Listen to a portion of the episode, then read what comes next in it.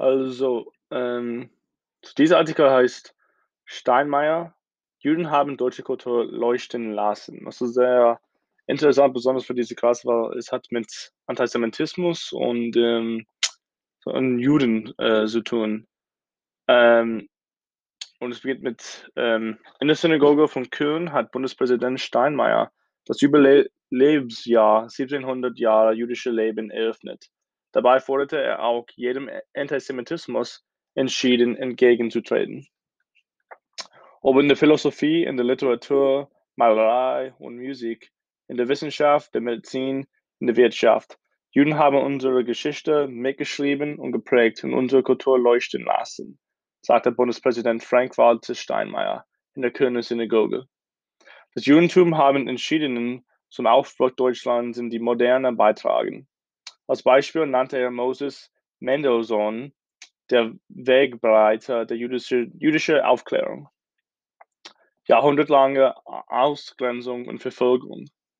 Zugleich erinnert der Bundespräsident der Schirmherr des Festjahrs 1700 Jahres jüdische Leben in Deutschland ist an jahrhundertelange Ausgrenzung und Verfolgung und fordert einen ehrlichen Blick auf die jüdische Geschichte.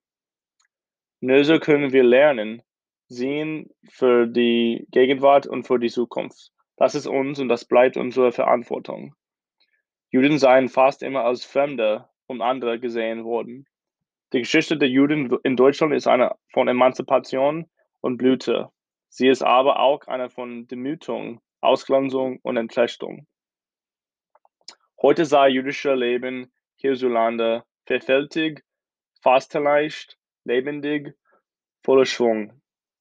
Dass diese nach der Ermordung von rund sechs Millionen europäische Juden in, in der Shoah möglich sei, Dafür sei er zutiefst dankbar, sagte Steinmeier weiter. Diese Leben sei auch neu aufgeblüht, danke der Rückkehr der Zuwanderern aus, aus der frühen der Sowjetunion und der Jugend Israelis, die es hierhin sehe.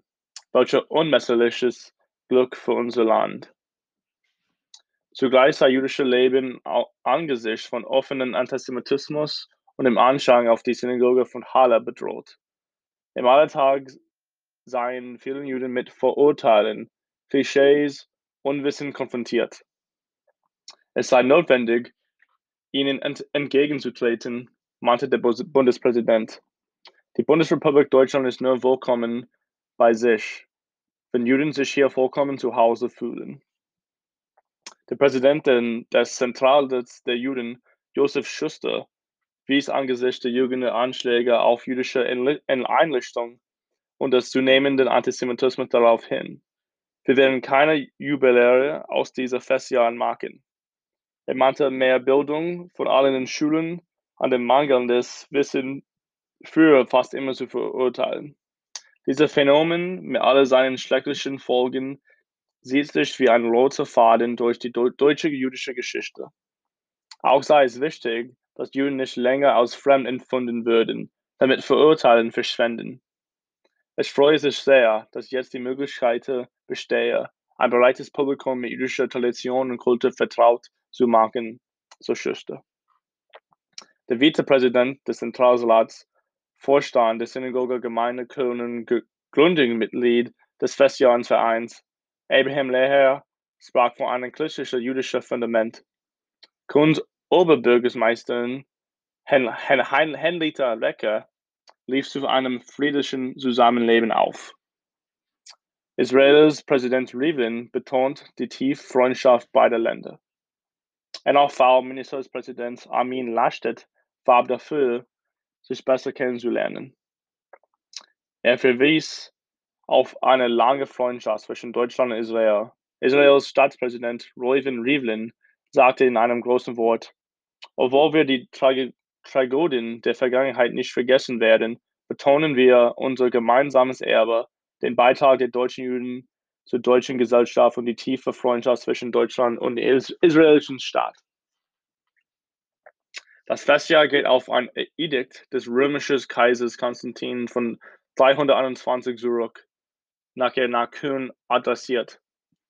Mit einem allgemeinen Gesetz erlauben wir allen Stadtleuten, Juden in der Rat zu berufen. Das Dokument gilt als der früheste schriftliche Nachweis für jüdische Leben nördlich der Alpen.